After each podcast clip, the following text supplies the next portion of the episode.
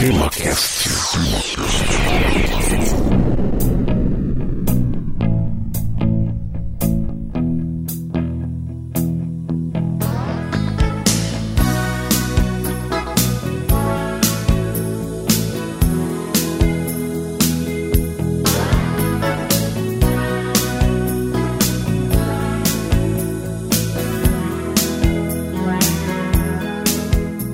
meus amigos, está começando mais um TemaCast. Aqui é Francisco Seixas e participará deste episódio o Marcelo Torres. Estamos aqui mais uma vez, uma grande honra participar pela segunda vez, sinal que deu fruto de alguma coisa, né?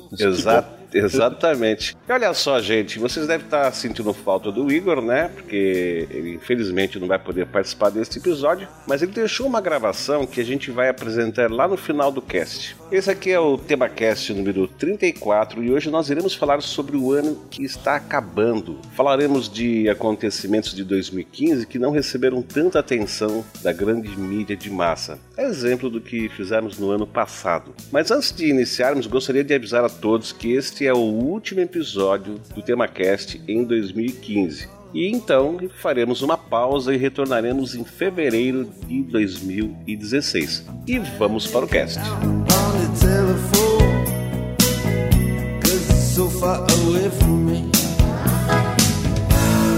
so far away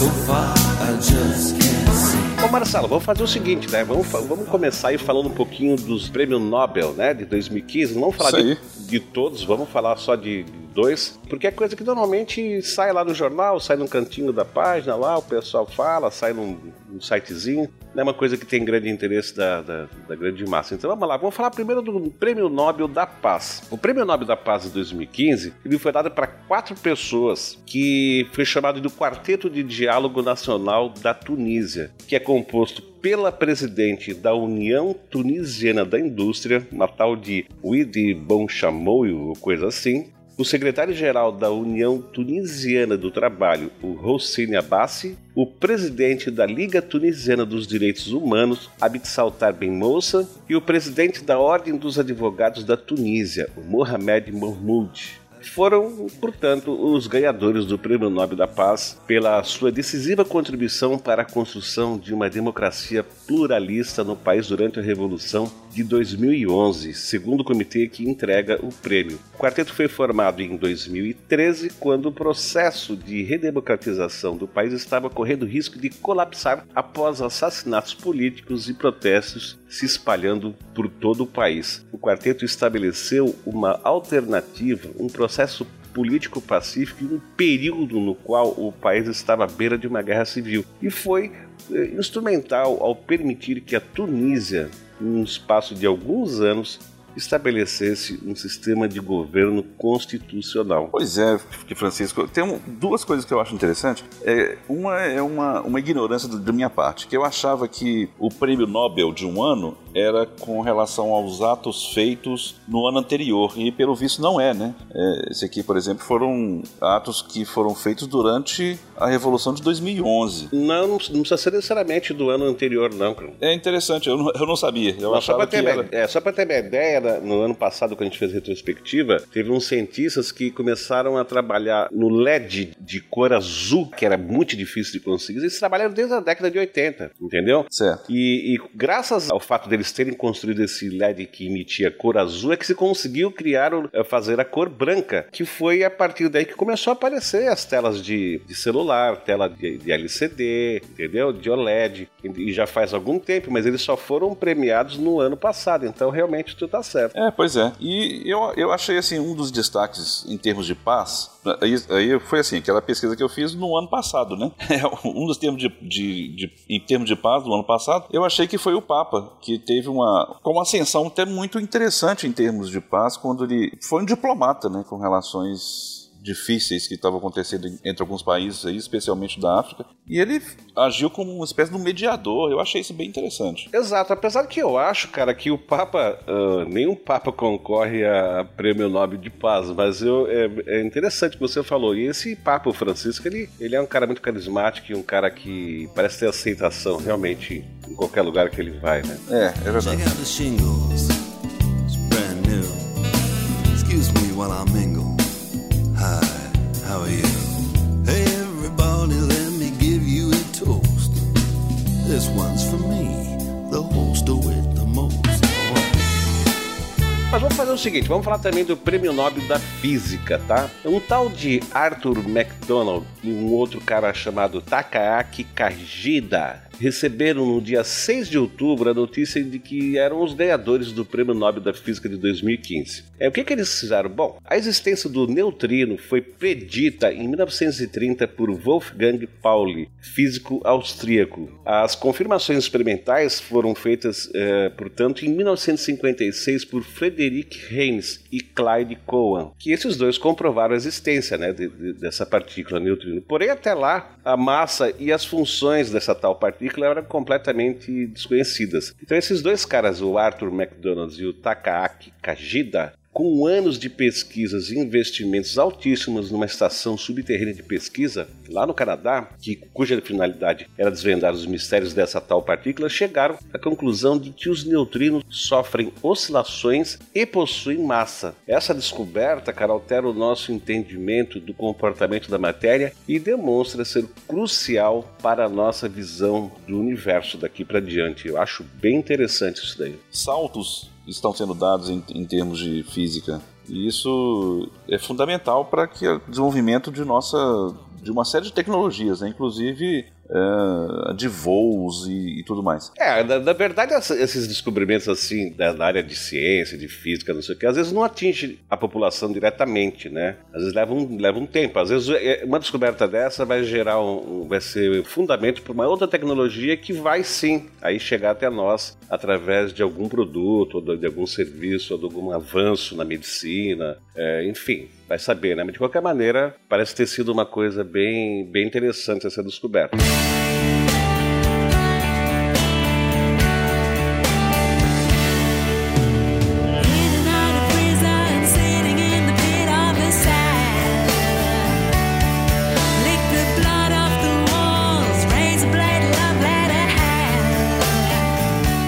Marcelo, é o seguinte, falamos de dois prêmios nobres, né? E agora a gente vai falar um pouco de ciência, que não tem nada a ver com premiação, simplesmente algumas descobertas, alguns acontecimentos aí na área de ciências. Por exemplo, um deles é a respeito da água em Marte. Em algumas regiões lá de Marte, como a cratera Gale, pode ter eh, comportado lagos de água líquida durante um período de até 10 milhões de anos, no qual é possível que tenham sustentado formas de vida. Segundo, isso aí tudo, segundo um estudo do Instituto Californiano de Tecnologia, Caltech. A pesquisa, publicada na revista científica Science, detalha com base em dados do robô explorador Curiosity, da Agência Espacial dos Estados Unidos, a tal da NASA, né? que os sedimentos achados nessa tal cratera são prova da existência de lagos em Marte durante longos períodos de tempo. E aí, cara, tu iria para Marte se tivesse água lá, Marcelo? Mas de jeito nenhum. Lá, porque mais adiante eu vou te mostrar por que, que eu não viajaria para fora do, do planeta. Primeiro porque um dia, uma hora eu vou ter que voltar, né? E a volta é sempre mais complicada do que a ida. A ida é sempre no oba-oba. A volta, aí você reza para chegar inteiro. E depois em Marte não ia ter pão de queijo, né, cara? Ah, com certeza. Aí faltaria pão de queijo. Eu poderia abrir uma lojinha de pão de queijo lá, a primeira loja de pão de queijo que é marciana. Putz, ia ser muito legal, hein, cara? Seria interessante, né? Uhum. Olha aqui, Marcelo, no dia 26 de agosto de 2015, uma moça chilena chamada Maritza Soto disse que não esperava fazer uma descoberta notável tão cedo. Mas o que foi que essa menina fez? Aos 25 anos de idade, ela ainda fazendo o doutorado dela, né? Ela realizou um sonho que todo astrônomo tem, que é descobrir um novo planeta. Ela achou um planeta chamado HD 110014c que orbita a estrela HD 110014 e que está a 293 anos da Terra, e tem uma massa pelo menos três vezes maior que a massa de Júpiter, que é o maior planeta do nosso sistema aqui, do sistema solar. Pô, rapaz, a moça com 25 anos, será que ela não teve muita sorte, não? Eu acredito que teve uma, uma boa dose de sorte aí, né? É muita sorte, Francisco, porque é o seguinte, você já imaginou como é que você descobre o planeta? Porque ele, você não vê o planeta exatamente, não. Você vê uma falha numa faixa de luz. Então aí você vai investigar essa falha e aí você descobre que ali aquela falha é um, é um planeta. É como se você que é, é como se você ligasse uma lâmpada e colocasse algum objeto entre a lâmpada e o seu olho. Então você vai ver que entre o objeto, entre a lâmpada e o seu olho, tem um, um objeto, alguma coisa que está. Uma distorçãozinha. Uma distorçãozinha que interrompe a emissão de luz. Então você vê uma mancha numa, num, numa luz. E aí você vai investigar aquela mancha e aquela mancha é um planeta. Agora, isso aí nós estamos falando de 293 anos-luz, que é muito chão pela frente aí, é muita coisa. É, é você viajar 293 anos na velocidade da luz, né? Quer dizer, é 300 mil quilômetros por segundo durante 293 anos. É muito, muita coisa. Tirando o fato que a gente não consegue viajar a essa velocidade. E que a gente não vive 293 anos, né? Não, 293 anos é, não é na hipótese que melhor, né? Sim, Mas, é, é, é, na hipótese melhor. Mas levando em conta que vai se conseguir viajar aí, vamos falar numa coisa bem rápida, que é 100, 100 mil quilômetros É. por segundo. Ah, Acho que isso é muito rápido ainda. É, muito É porque rápido. aqui as, as viagens que é fora da Terra aqui são medidas em torno de 30 mil quilômetros, que é por hora. Exato, é. Então você exato. gastaria aí mil, mil anos para chegar lá, ou mais do que isso. Então, Putz. não seja. Esquece, né? Por Esquece. enquanto esquece. Por enquanto esquece.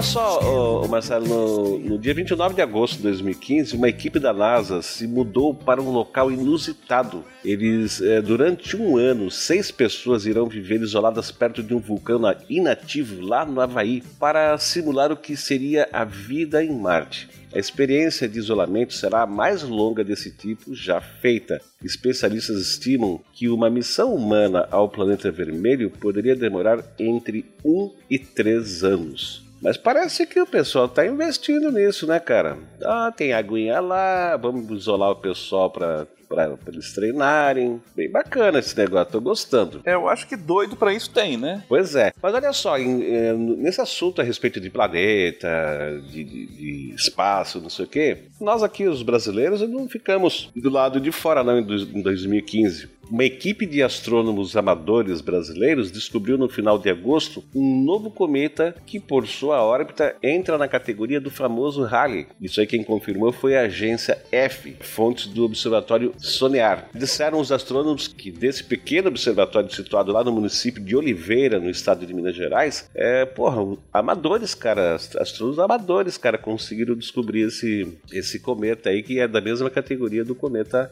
Halley, né? E foi descoberto, então, dia 24 de agosto. Aí o pessoal de Minas aí, dando contribuição aí também para esse tipo de, de pesquisa, né, cara? Eu achei bem bacana. Eu fico imaginando como é que vai chamar esse cometa, né? Por ser mineiro, que descobriu. Vai saber, né? Vai saber. Normalmente eles ganham, a princípio, eles ganham um código aí, HD, não sei das quantas, né? Depois é que vão homenagear alguma coisa. De repente vai chamar Dilma, vai saber, né? Bom, vamos falar então um pouquinho agora da área de arqueologia. O Ministério de Antiguidades do Egito anunciou a descoberta da tumba de uma rainha da quinta dinastia faraônica, que é lá entre 2500 e 2350 a.C., que era desconhecida pelos historiadores até então. A nova rainha se chama Gintakus terceira. E nos escritos das paredes da tumba, situado próximo da, da, da capital Cairo, aparece identificado como a mulher do rei ou a mãe do rei. O ministro de Antiguidades, Mandur al-Damati, explicou em comunicado que foram encontradas também 24 estatuetas e utensílios de calcário e outros quatro de cobre que faziam parte do mobiliário funerário da rainha. A tumba foi achada por uma missão arqueológica da República Tcheca em parceria com o Ministério Egípcio da zona de Abu Sir, no sudoeste do Cairo. Caramba, cara, mais rainha então, hein? Mais rainha aí egípcia. Já tinha. Mais rainha pra gente aí. Pois é. E a gente tá falando de arqueologia, né? E olha o Bra- o Brasil participando também de novo aí né, nessa área.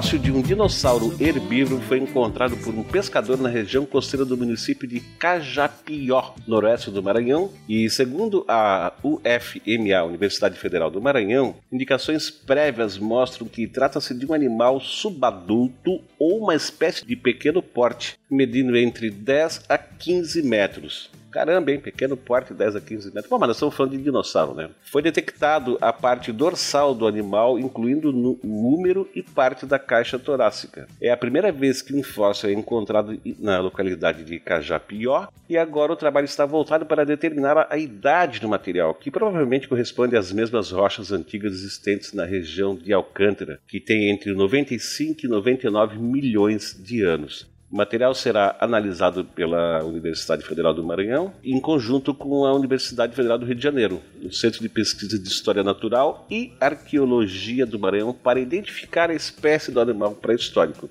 Bacana isso aí também, hein, cara? Bacana, bacana. E, ó, e tem mais coisa aí nessa parte de arqueologia e agora em Uberaba, Minas Gerais. Pesquisadores do CCCP, Complexo Cultural e Científico de Peirópolis, pertencente à Universidade Federal do Triângulo Mineiro, encontraram fósseis de dinossauros em canteiros de obras de Uberaba. É perto de, de onde você mora? Não, né? Não, não, é longe. Pois é. Bom, dentre elas estão costelas, vértebras, tíbias e fósseis da cintura escapular de dinossauros, todas ainda inseridas nas rochas originais localizadas em Uberaba. Olha só que legal, cara. No ano passado a gente também falou a respeito de descoberta de, de, de fósseis aqui, só que foi na, acho que em, em, Santa Catarina ou Paraná, não me lembro, mas, pô, parece que os brasileiros também gostam de cavar escombros, né? É, porque vira e mexe estão achando alguma coisa nova aí, né?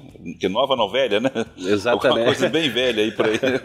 Exatamente. Mas olha só, cara, que coisa interessante isso aqui, ó. Os fósseis mais antigos da mão humana, como a conhecemos, foram encontrados segundo um estudo divulgado pela publicação científica Nature Communication. A descoberta sugere que um hominídeo que é ancestral humano mais próximo dos humanos modernos conviveu com outros hominídeos anciãos como os Paranthropus bossei e o Homo habilis. Os fósseis foram encontrados na Tanzânia e estima-se que pertenceram a pessoas que viveram há 1 milhão 840 mil anos. Caramba, né?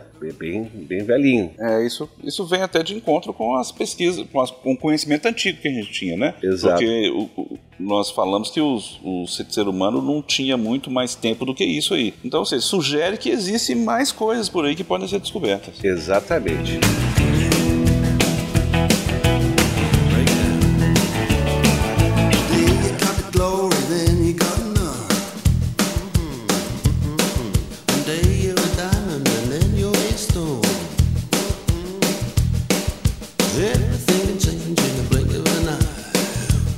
Olha só, no dia 1 de setembro, cara, um fóssil de um escorpião marinho gigante, até então desconhecido e que viveu há quase 500 milhões de anos, foi descoberto nos Estados Unidos. Segundo o professor James Lansdale, da Universidade de Yale, na Califórnia, que liderou a, a, equipe responsável pela descoberta, o animal é uma espécie inteiramente nova. A criatura que viveu há 467 milhões de anos media 2 metros de comprimento e pertencia à família dos Euripterídeos, um grupo de artrópodes aquáticos considerados ancestrais das aranhas modernas. Cara, já imaginou um escorpião de 2 metros de comprimento, cara? Pois é, é eu tá, até estava olhando isso e, e, isso me faz lembrar alguns filmes que retratam essa mitologia, é, é, que colocam insetos do nosso dia a dia com tamanho gigante, astronômico. É, é, a gente já viu filme aí que tem aranha gigante e tudo mais. Então, é, a primeira coisa que me vem à mente com essa notícia é o filme do Escorpião Rei, onde, que é dando até um spoiler para quem não assistiu o filme, mas como é um filme antigo, tem até essa liberdade. É um, um,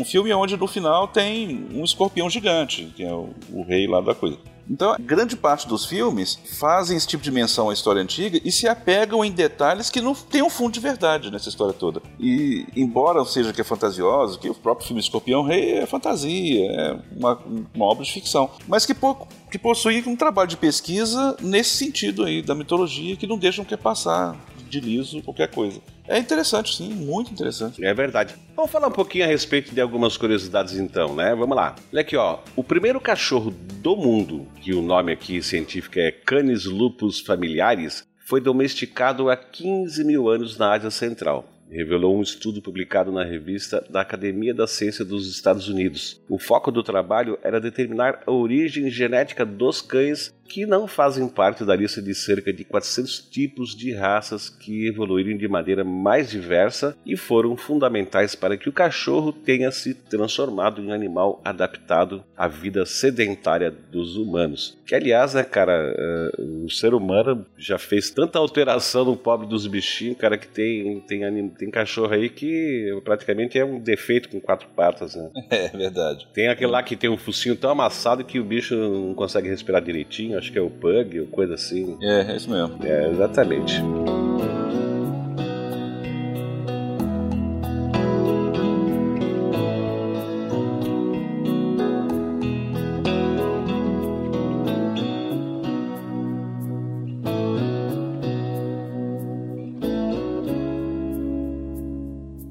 Olha só essa aqui, essa aqui é de, de arrepiar, cara. O esquiador profissional teve muita sorte sobreviveu a uma queda de 488 metros de altura durante as gravações de um filme de esporte lá no Alasca. As impressionantes imagens do acidente, ocorrido em abril, mostram Ian McIntosh caindo e rolando montanha abaixo enquanto seu microfone, que permaneceu funcionando, registrava seus gritos de desespero. Ele não sofreu nenhum ferimento grave e prosseguiu com as filmagens. Segundo o Dan Vaughan, da Teton Gravities Research, produtora responsável pelo filme, o Macintosh, esse cara aí, trabalha com a empresa há cinco anos e está entre os melhores atletas de esqui estilo livre do mundo. E também, pelo jeito, o mais sortudo, né, cara? Pelo amor de Deus. É, esse aí não precisa nem de jogar em loteria, que já usou a sorte dele em outro canto, né? Exato. Mas olha só essa. Essa aqui, cara, essa eu confesso que eu não entendi. Eu acho que o pessoal se perdeu um pouco na coisa. Espera aí. Uma cachaça com pureza equivalente a de um uísque 12 anos foi produzida pela USP, Universidade de São Paulo, em Sorocaba, 99 quilômetros da, da capital, com apoio de uma destilaria montada dentro de um laboratório. Para chegar ao nível da requintada bebida, a cachaça passou por um processo de dupla destilação e foi envelhecida por dois anos em tonéis novos de carvalho importados da França. Os pesquisadores não informaram se vão comercializar a bebida, mas vislumbram um mercado para ela no país. Cara, eu sinceramente não entendi, eu, Marcelo, não entendi como é que é uma, uma universidade a fazer uma pesquisa para cachaça, cara. É, eu também fiquei sem entender, viu, Diogo Francisco, porque eles estão eles ainda com, eles estão fazendo pesquisa para melhorar a pureza de uma cachaça. É, eu queria saber só o objetivo disso, né? Se for objetivo comercial, até que vá lá, você vai melhorar um, um produto que é nacional e que tem é reconhecido até fora do Brasil e tudo. Mas ainda assim eu questiono, viu? Não sei não. Cara, mas eu acho estranho uma, uma, uma pesquisa em cima de uma cachaça, porque todo esse processo que foi descrito aqui, ó, é equivalente a isso de 12 anos, é, é envelhecido em tonéis de carvalho, não sei o que. Pô, isso aí é processo conhecido, né, cara, para várias bebidas aí, uísque. Então, não, não, não sei. Sinceramente, eu não, não sei o que, que é a USP, né, se não a mais, pelo menos uma das mais renomadas universidades do Brasil, foi fazer se meter tendo numa pesquisa dessa, mas em todo caso é uma notícia, tá aí, curiosidade que a gente está levando aí para os ouvintes. There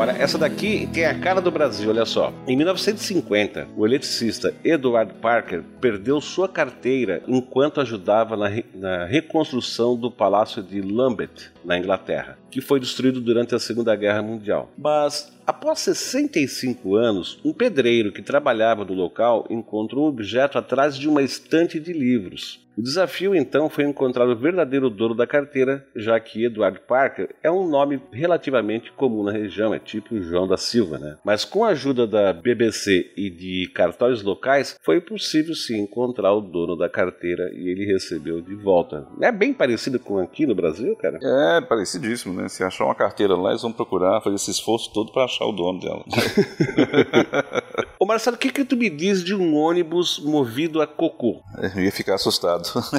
pois é. Isso é que é sustentabilidade, cara. O primeiro ônibus britânico movido inteiramente a cocô foi colocado em circulação regular em março de 2015. O tal de Biobus como é chamado, é alimentado por gás biometano gerado pelos dejetos humanos de mais de 32 mil famílias ao longo de um percurso de 24 km quilômetros. O ônibus pode acomodar até 40 pessoas e foi trazido ao conhecimento do público pela primeira vez na área de Bristol, na Inglaterra, no final do ano passado. Pois é, eu fiquei comparando esse fato àquele filme De Volta pro Futuro. Ah, que o cara alime- alimenta o carro lá com, Com lixo, né? com lixo, é. É, com lixo. Então, de lixo para cocô, muda pouca coisa. E também eu fico pensando nos bancos desses ônibus, né? Será que serão assentos de banheiro para se ele né? já vai, já vai abastecer. abastecendo, né? Durante o percurso? Vai saber, né? ah, cara, olha só.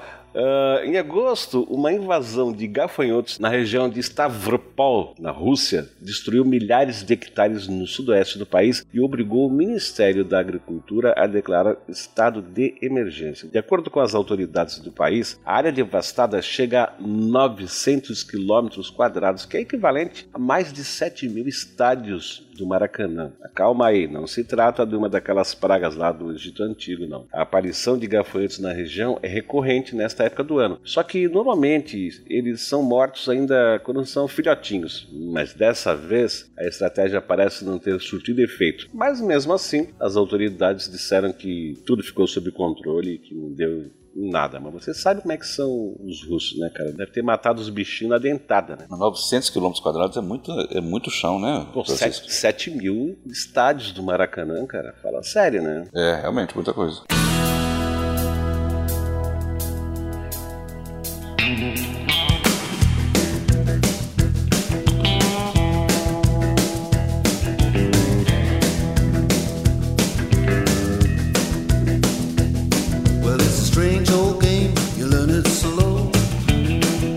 E por falar em, em área de, de agricultura, os astronautas da Estação Espacial Internacional, a ISS, provaram a primeira alface cultivada no espaço, o que foi descrito pelos cientistas como mais um passo para permitir missões tripuladas a Marte. Aí Marte de novo, aí, ó. O acontecimento foi transmitido pela televisão da NASA, que inclusive interrompeu sua cobertura de uma caminhada espacial russa para transmitir a histórica degustação. Então a gente já tem água em Marte, neguinho isolado lá no, no- perto do vulcão, lá no, no, não sei, no Havaí, me parece. E, e agora eh, neguinho co- comendo alface no espaço e tudo isso, eh, pô, parece que os caras estão com uma ideia fixa aí de botar o, o ser humano lá no planetinha vermelho. Vamos ver o que vai dar. É ver- verdade. Então, com essa, essa ideia já tem já um certo tempo já. Eles estão trabalhando muito em cima disso aí. É, e parece que eles ficaram bem animados com essa, com essa coisa de, de ter.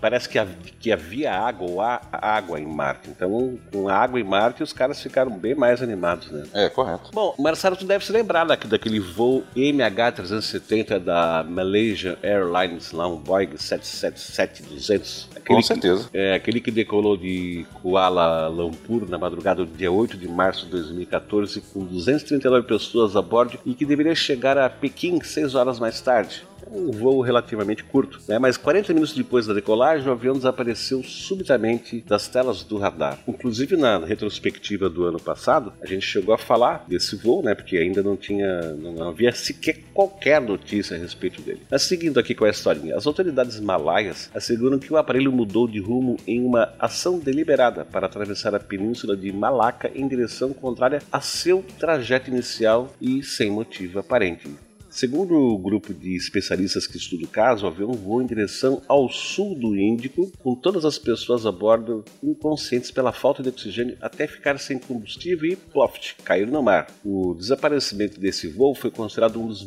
grandes mistérios da aviação e provocou a maior operação de busca por mar, ar e terra da história. Mas olha só, em julho de 2015, alguns destroços foram encontrados no Oceano Índico, perto da ilha Reunião foram tidos como pertencentes à aeronave e é o primeiro-ministro da Malásia, Najib Razak, que dá a notícia na televisão. Mas pouco depois, essa notícia seria negada por falta de provas conclusivas. E eu vou te falar uma coisa, cara, eu nem sei como é que ficou esse negócio até agora. Pois é, é, que eu li a respeito disso foi umas notícias bem controversas né, sobre esse assunto. Assim, que tem um lugar que fala uma coisa e tem outro lugar que fa- fala outra. Mas uma coisa interessante, é que talvez seja um dos caminhos de investigação que eles estão traçando no momento, é o fato de que o piloto fez uma rota, uma rota num simulador antes de fazer o voo. Sendo que essa rota ela foi feita por esse avião é, com a mesma linha do simulador até desaparecer. Então, assim, eles estão imaginando que o piloto tem alguma coisa a ver com isso e que a coisa foi bem pensada antes. Mas com qual, com qual objetivo, né, cara? Pois é, a gente não sabe, né? Aí não tem como saber. Aí teria que achar pelo menos o avião com a caixa preta e tudo, né? Uhum. E, e essa ilha que você mencionou, alguns destroços foram encontrados nela que foram atribuídos ao, ao Boeing, né? Ao, ao avião. Essa ilha estava dentro da rota simulada no simulador do piloto. Então é, é muito estranho, no mínimo, né? Com certeza. Mas olha, bom, vamos aguardar né, mais notícias a respeito desse avião. Quem sabe até o final do, de 2016 o pessoal resolve essa, essa pendência.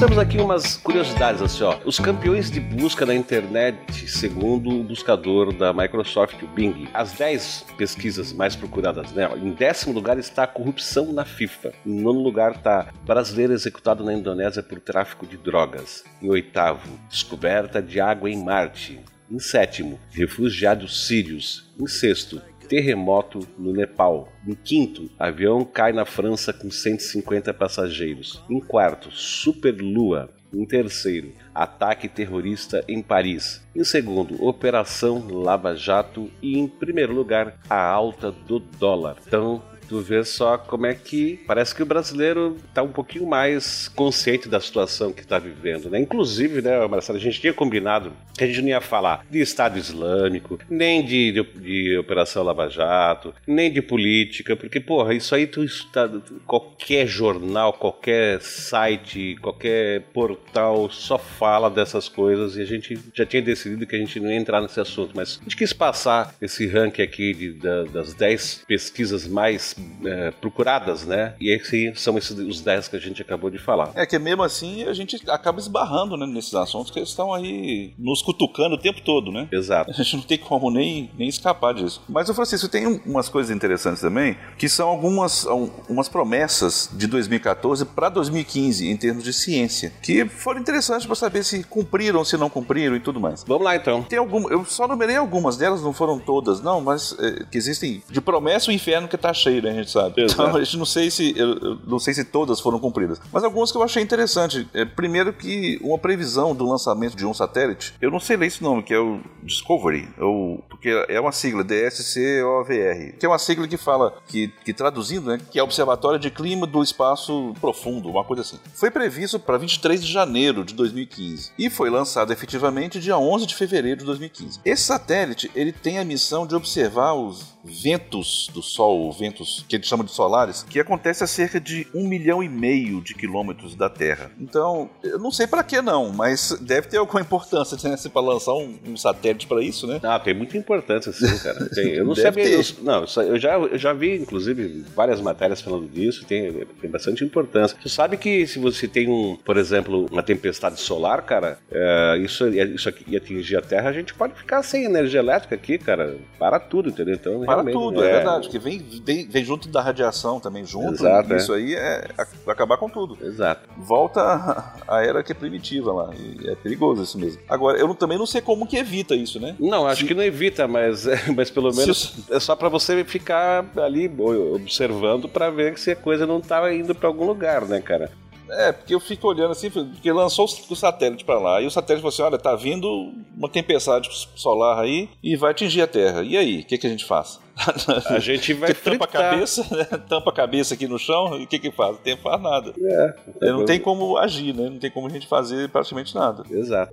Procurar abrigo, tudo bem. Alguém pode ser que exista algum abrigo aí que dê conta disso aí. Ou que. Não sei, não sei o que pode ser feito, não, sinceramente. Tá certo. Vamos lá então. É, é, um outro, uma outra coisa também é um voo teste de um protótipo do avião espacial europeu. Esse, esse avião, só para explicar, ele é projetado para sair fora da órbita e depois reentrar na atmosfera é, é, num voo de cruzeiro, num voo que é normal. Isso aí economiza muita coisa, economiza em termos de combustível, que vai economizar muito, vai economizar em termos de tempo de deslocamento, Você imagina que uma viagem do Brasil ao Japão, por exemplo, possa ser feita em, em algumas horas apenas, ou, ou, menos do que horas ainda. Só pelo fato dele sair fora de órbita, aí do lá fora ele viaja a 20, 30 mil quilômetros por hora e desce e, e, reentra na atmosfera naquele canto lá. Não confundir isso com um ônibus espacial, é só um avião mesmo. Exato. Bom, e foi previsto. E foi, foi, foi, ele foi previsto para dia 11 de fevereiro e aconteceu realmente no dia 11 de fevereiro. Beleza, então. Uma outra coisa também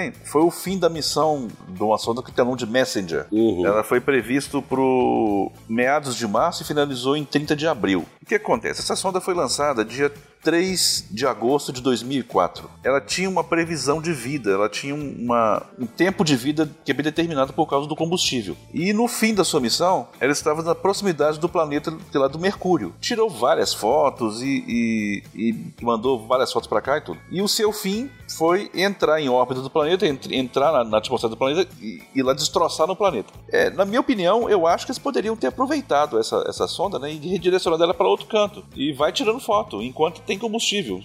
E, enfim, mas enfim, decidiram que jogar ela que é contra o planeta. Deve ter feito alguma pesquisa nesse tipo de coisa, né? Exato, é.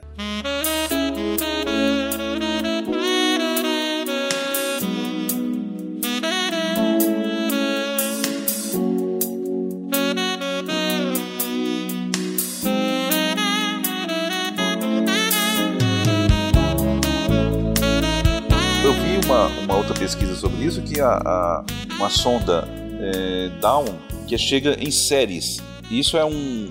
Essa foi uma outra coisa, que eles, eles falaram que ia chegar. A previsão de chegada estava para o dia 6 de março, chegou ao planeta em fevereiro. E no 17 de julho que prosseguiu para outra fase lá da missão dele. Então essa, essa, essa sonda, ela tem várias fases de, de missões e para cada etapa que ela cumpre, eles têm uma tempo de previsão e lança uma outra missão para ela. Só para ter uma, um esclarecimento, o Ceres que é um planeta anão, que é localizado no cinturão de asteroides entre Marte e Júpiter. Ele foi descoberto em 1801 e que classificaram ele com a qualidade de planeta. Mais tarde foi considerado um asteroide. E já que em 2006 eles enquadraram ele como espécie de planeta anão. E para esclarecer que um planeta anão é um objeto que orbita o Sol com uma forma arredondada e está acompanhado de outros objetos com a mesma região. Diferente de um planeta que tem a mesma definição, só que com um tamanho bem maior do que isso. Aí é um planeta não. Outra coisa também que é interessante, você sabe a diferença de um astronauta para cosmonauta? Eu acho que astronauta é americano e cosmonauta é, Exatamente, é isso mesmo.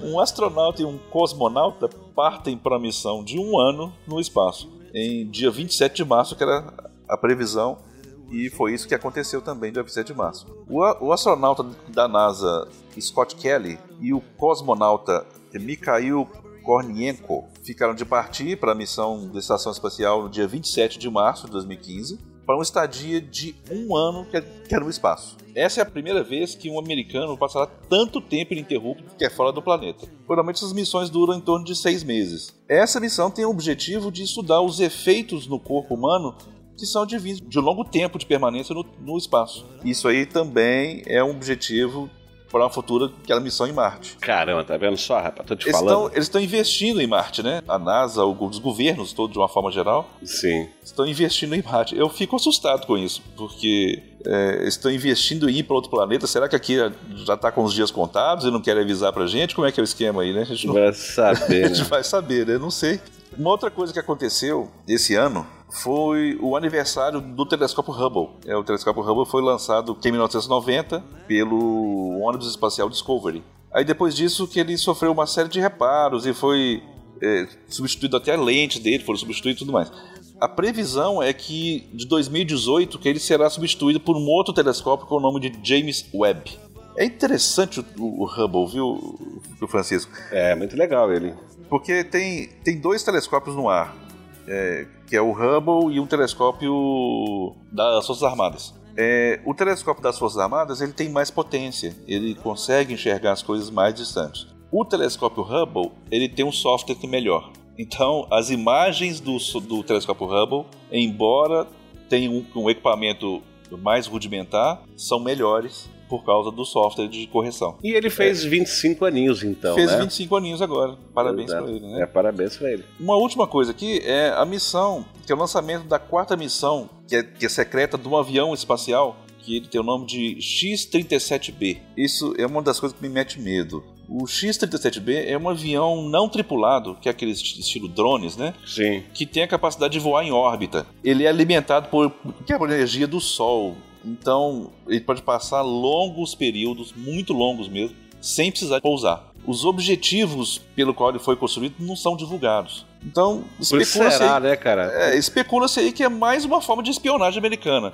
O que também não é de se duvidar, né? É, muito provavelmente, né, É muito cara? provavelmente. Esse avião que pousou em outubro de 2014. O planejamento que era para ele voar novamente, para ele entrar no ar novamente, em maio de 2015, como de fato aconteceu no dia 20 de maio. Com as notícias de espionagem do governo americano em várias nações, inclusive o Brasil, né? Saber de um avião que é americano, misterioso no ar, com autonomia para esse tempo todo de voo, é bem suspeito. A gente, isso que me mete medo, porque para deflagrar alguma alguma guerra, alguma coisa, isso pouco custa, né? Isso pode ser um motivo de muita coisa. Exato. E a propósito, é, com essa espionagem, que é lá do governo americano aqui no Brasil, eu acho que eles poderiam bem liberar esse conteúdo dessa espionagem para nós aqui. Quem sabe não ajuda em algumas investigações que estão em andamento aí pra gente, né?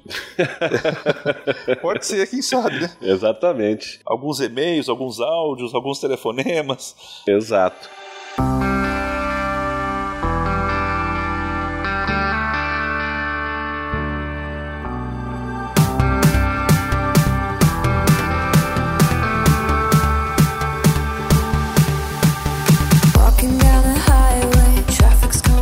Coming. Bom, você sabe que a gente gravou esse cast, né? A gente escolheu algumas notícias, alguns eventos, algumas curiosidades. É, deixamos de lado o óbvio lulante aí, que a gente já citou.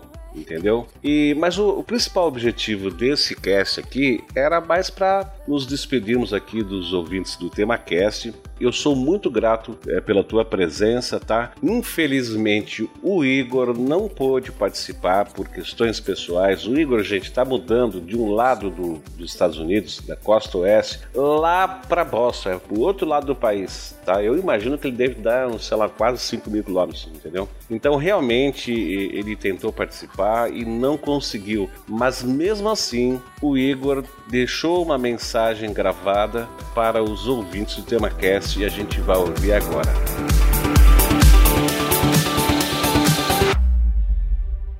Olá, ouvintes do TemaCast. Aqui é Igor Alcântara e eu estou aqui para desejar a todos vocês um ótimo Natal, um ano novo repleto de saúde, prosperidade e felicidade. E infelizmente, né, por questões de agenda, tempo, etc., não deu para eu participar desse episódio, mas é claro, eu não poderia deixar de vir aqui deixar para vocês essa mensagem de final de ano, conforme o Francisco explicou. A gente vai entrar agora num período de férias, né? É, a meu ver, mais do que merecidos. Mas, claro, a gente continua aí disponível para interagir com vocês através das redes sociais, e-mails, etc. E ano que vem a gente volta com tudo, com novos assuntos, com esta qualidade e dedicação que vocês já estão acostumados. Então é isso. Mais uma vez, um grande abraço para vocês. Muito obrigado por estar conosco neste ano e continuem conosco no ano que vem, que virá muita coisa boa por aí. Um abraço de novo, Feliz Natal,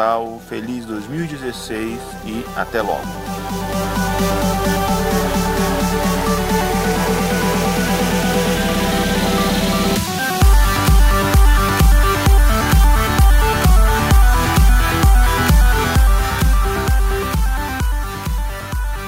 Marcelo, eu quero te convidar agora então para você eh, fazer o teu jabá. Mas antes de você fazer o teu jabá, eu gostaria de pedir para os nossos ouvintes para que eles não se esqueçam de dar uma passadinha lá no site do Igor Alcântara, que é igoralcantara.com.br. Vocês sabem que o Igor é escritor, então vocês deem lá uma passadinha para você vocês conhecerem o trabalho dele. Tá? Não está aqui, mas eu estou fazendo esse jabá para ele. Ele merece. E agora eu gostaria que você, Marcelo, falasse aí, fizesse o teu jabá e falasse aí com nossos ouvintes aqui do TemaCast. Eu falo que eu me sinto honrado de participar do, do cast aqui, porque é um, um cast que eu admiro. Participar junto de, de coisas que você admira, isso é, é um presente mesmo. Mas. Muito é, obrigado. eu participo lá do, do Papo Alfa, que é www.papoalfa.com.br e o Alfa é com PH, que a gente é chique. Então nós temos com PH. Mas, Claro. enfim. Tá, tá certo.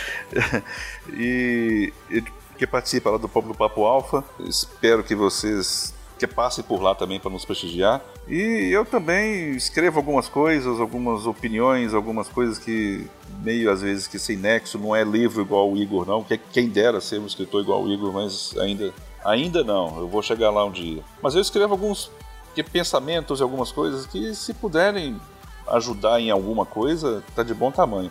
No www.matorres.com.br e no Facebook, principalmente no, no Facebook também. Me procurem lá por o nome de Marcelo Torres. Eu sei que tem um outro que é Marcelo Torres lá, mas é, é, não é difícil me encontrar não. É, e eu aproveito agora esse momento para desejar a todos aí um ótimo Natal, um ótimo Ano Novo, que o nosso próximo ano seja muito melhor do que esse ano de 2015. Tomara, né? Porque, pelo amor de Deus, nesse ano, as festas de final de ano, tomara que sejam boas também para todo mundo, que todo mundo, apesar da crise que nós estamos vivendo, mas nós somos um país de pessoas que gostamos de, de festa, de comemorações, mesmo que com pouco a gente gosta disso, a gente faz questão disso. Então eu, torço para que todos nós tenhamos umas boas festas de final de ano e que voltemos ano que vem animados para continuar aí com os nossos trabalhos aí. Exatamente. Também quero deixar para vocês, pessoal que está nos ouvindo aí, também os meus votos aí de um bom Natal, de boas entradas, né? Claro, gente, juízo, né? Aquele lancezinho lá, bebeu não vai fazer bobagem aí, tá? Pega táxi. Mas eu espero que todos possam aproveitar aí esse período de férias também. E a gente vai retornar em fevereiro, depois de umas fériasinhas. Um forte abraço para todos. E agora vamos para a leitura de e-mails, comentários e coisinhas a mais.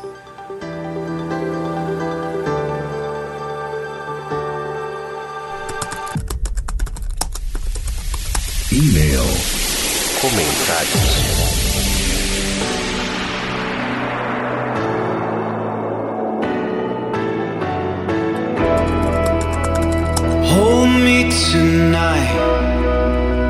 What happened to me?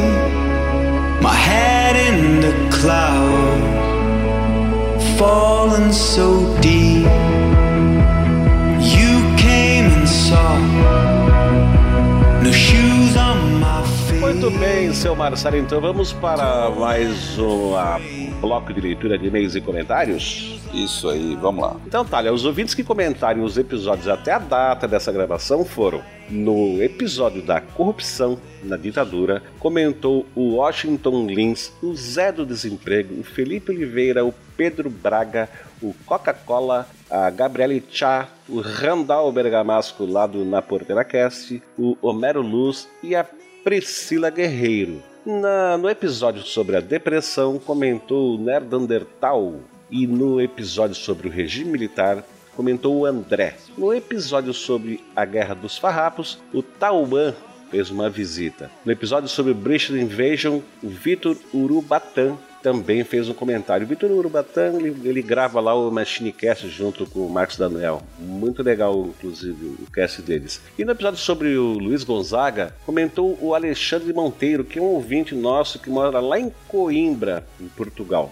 E, gente, e quem quiser conhecer o conteúdo, a íntegra desses comentários, é só acessar lá no site, nos, nos, eh, episódios respectivos. E agora vamos dar uma lidinha aqui nos e-mails que o pessoal enviou pra gente. Olha só, Marcelo, teve um tal de Marcelo Torres, conhece? Nossa, cara, é gente boa demais. Pois é, ele mandou um e-mail dizendo assim, ó, só um adendo ao tema Cast 33 do qual participei. Fui vítima de uma brincadeira de um amigo que publicou um anúncio de venda de um iPhone 6 de 64 GB por mil reais, colocando meu telefone como contato. Você não é amigo, né, cara? Isso aí é...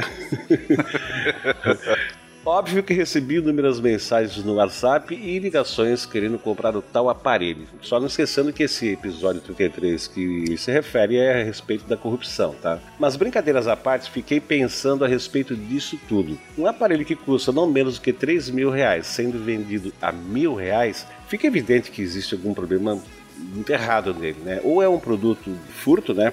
Produto de roubo, ou tem alguma coisa estragada, ou é fruto de entrada ilícita no país. Mas mesmo assim, as pessoas, sabendo disso, que até uma criança né, saberia que tem algo de errado no anúncio desse, é, ficaram tentados a comprar o aparelho. Se eu realmente tivesse o aparelho para vender e se o mesmo fosse o produto de roubo, teria ganho o dinheiro da, nos primeiros 15 minutos que o anúncio foi para o ar.